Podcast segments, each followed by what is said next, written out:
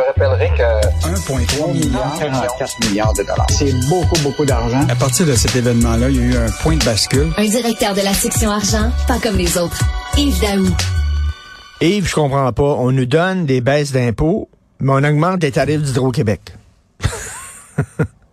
Écoute, ça, là, c'est toute une histoire parce ah. que là, à partir, puis là, c'est pas un poisson d'avril, hein, je te dis, là. C'est sûr, là, que à partir du 1er avril, là, les euh, tarifs d'hydroélectricité vont augmenter de 3% au résidentiel. Et imagine-toi, pour les commerces et petites entreprises, de 6,5 puis la grande entreprise de 4,2% On a fait un tableau là, dans le journal, tu pourras voir qu'est-ce que ça représente par mois pour euh, les, différents logements. Et donc, puis ça, ça intervient au moment, Richard, où ce que, comme Michel Girard l'explique, là, écoute, les profits d'Hydro-Québec ont doublé en deux ans. Donc, on se retrouve avec dans une société d'État qui génère des profits incroyables. Puis là, on se voit évidemment imposer euh, maintenant des, euh, des, des, augmentations. Ben oui. Et donc, c'est à partir du, du, du, 1er avril. Et je te rappellerai là, que il y a eu toute la question là, de la régie de l'énergie. Tu te rappelles, à un moment, il y avait cette idée que la régie de l'énergie avait le contrôle sur les hausses qui étaient demandées par Hydro-Québec. Puis il regardait le rendement que faisait Hydro-Québec par rapport au rendement acceptable. Puis dans la majorité des cas, les augmentations que la régie donnait à Hydro étaient plus faibles que, l'inflation. Mais là, à 3, en le fixant à 3% la régie n'est plus dans le décor.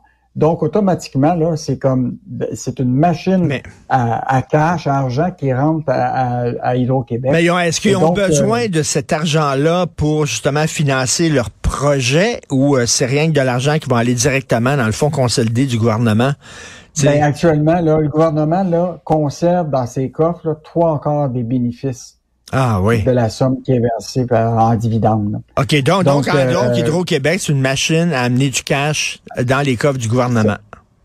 C'est clair, c'est un, puis c'est connu de, depuis longtemps. Et, mais la, la réalité, c'est que je pense que beaucoup de gens redemandent que la Régie de l'énergie se mette le nez dans la, au niveau de la question des tarifs d'hydroélectricité.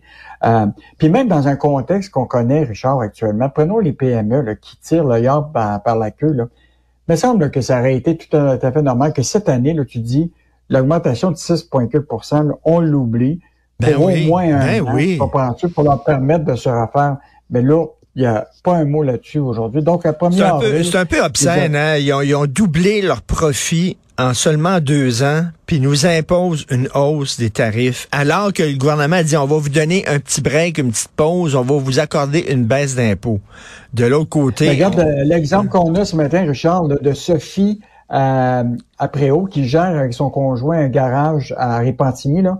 Puis pas autres, pour faire fonctionner, là, utiliser une, combinaison de gaz naturel et d'électricité, là. Mais la portion électricité, c'est une facture de 500 dollars de plus par mois ça va ben, c'est comme si on étouffait. avec, les baisses d'impôts, le gouvernement nous a enlevé un bouton pour qu'on puisse mieux respirer. Ah. Puis Hydro-Québec passe en arrière puis rattache le bouton. c'est vraiment, c'est à n'y rien comprendre. Inflation, d'ailleurs, justement, les gens sont étouffés, s'en vont de plus en plus faire leur épicerie chez Dolorama. Ben, là, on l'avait vu, Richard, les gens là, avaient décidé, là, même, tu te rappelles, Gail Weston, là, avait dit qu'il voyait de plus en plus des Mercedes puis des euh, Land Rover dans les, dans les marchés à, à bord à baie. Ben là, évidemment, les Québécois là, ont fait sonner la caisse à, chez Dolorama. Écoute, pour l'année financière qui s'est terminée le 29 janvier, là, le bénéfice d'exploitation a été de 1 milliard et plus. C'est une hausse de 21 Écoute, les profits ont jamais été aussi en hausse et les ventes là, augmentent presque de 16% euh, écoute, ça a franchi le barre là, de, dans les 65 magasins. Là, écoute, c'est la, la rentrée d'argent pour cette, cette entreprise-là. Écoute, c'est les ventes, là, euh, 5,5 milliards de dollars en 2022. Juste en, en 2022, hmm. c'est 1,2 milliard de profit. à quand des restaurants de Lorama? Hey, c'est notre anniversaire de mariage. Je t'amène, je t'amène chez Delorama manger en tête à tête. Euh, écoute, bonne nouvelle pour Québécois. Hein? Ils ont, vont pouvoir acheter et devenir propriétaires de Free Mobile. Hey, Richard, ça c'est vraiment une des grosses nouvelles économiques là, au Canada. Et euh, je te rappellerai que c'est une guerre judiciaire qui se déroule depuis deux ans. dans lequel Roger voulait acheter Shaw pour 26 milliards. Ça, c'était annoncé le 13 mars 2021. Puis pouvoir avoir l'approbation de trois instances, le CRTC, le Bureau de la concurrence, euh, le ministère de l'Innovation euh, de M. Champagne. Écoute, ça a pris toute cette période-là. Et dans le cadre de cette entente-là, Roger devait se débarrasser de leur division euh, qui appartenait à Shaw, de Free Mobile. Et là, il y a eu une entente entre Roger et Québécois pour l'achat de Free Mobile de 2,8 milliards. Et là, ça a tous les géants, là, TELUS et autres compagnies voulaient empêcher que les Québécois rachètent ça, mais là, c'est officiel. Ils deviennent ils vont devenir propriétaires si l'entente est conclue le 7 avril du réseau Free Mobile. Et c'est une très, très bonne nouvelle pour Vidéotron parce que, écoute, ils vont quand même chercher, là, tiens-toi bien, déjà, il y a 1,7 million de consommateurs dans Free Mobile. Déjà, Vidéotron euh, tient un gros part du marché au Québec, mais là, ils vont pouvoir étendre tout ça au, réseau national en Ontario, en Alberta et en hmm. Colombie-Britannique. Donc, euh, c'est le quatrième gros joueur dans le reste du Canada. Euh, sauf qu'il pose toutes sortes de conditions quand même, le ministre actuellement, qui est des conditions que va devoir respecter Québécois pour euh, et, Roger. C'est que les tarifs de, de, de, de cellulaire, il faut qu'il y ait des options au moins 20% moins chères que celles offertes par Roger, BCA et TELUS dans le reste du Canada. C'est une condition euh, ah, qui, est importante.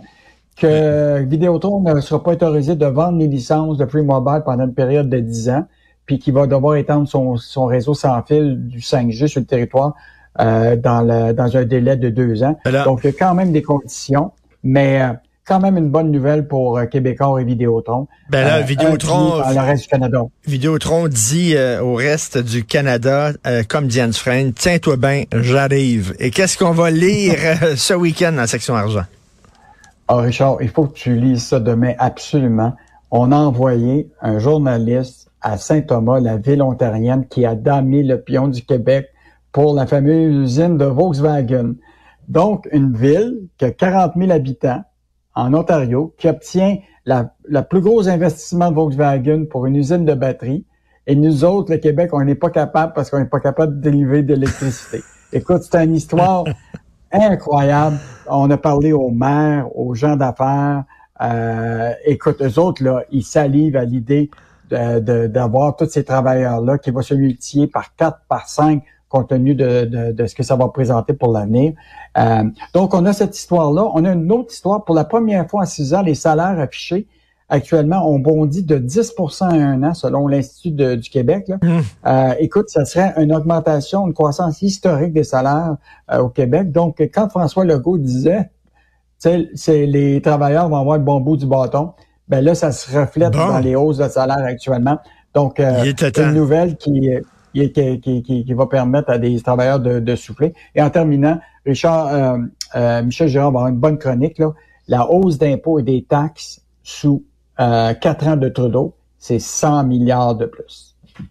oh! Sur quatre ans.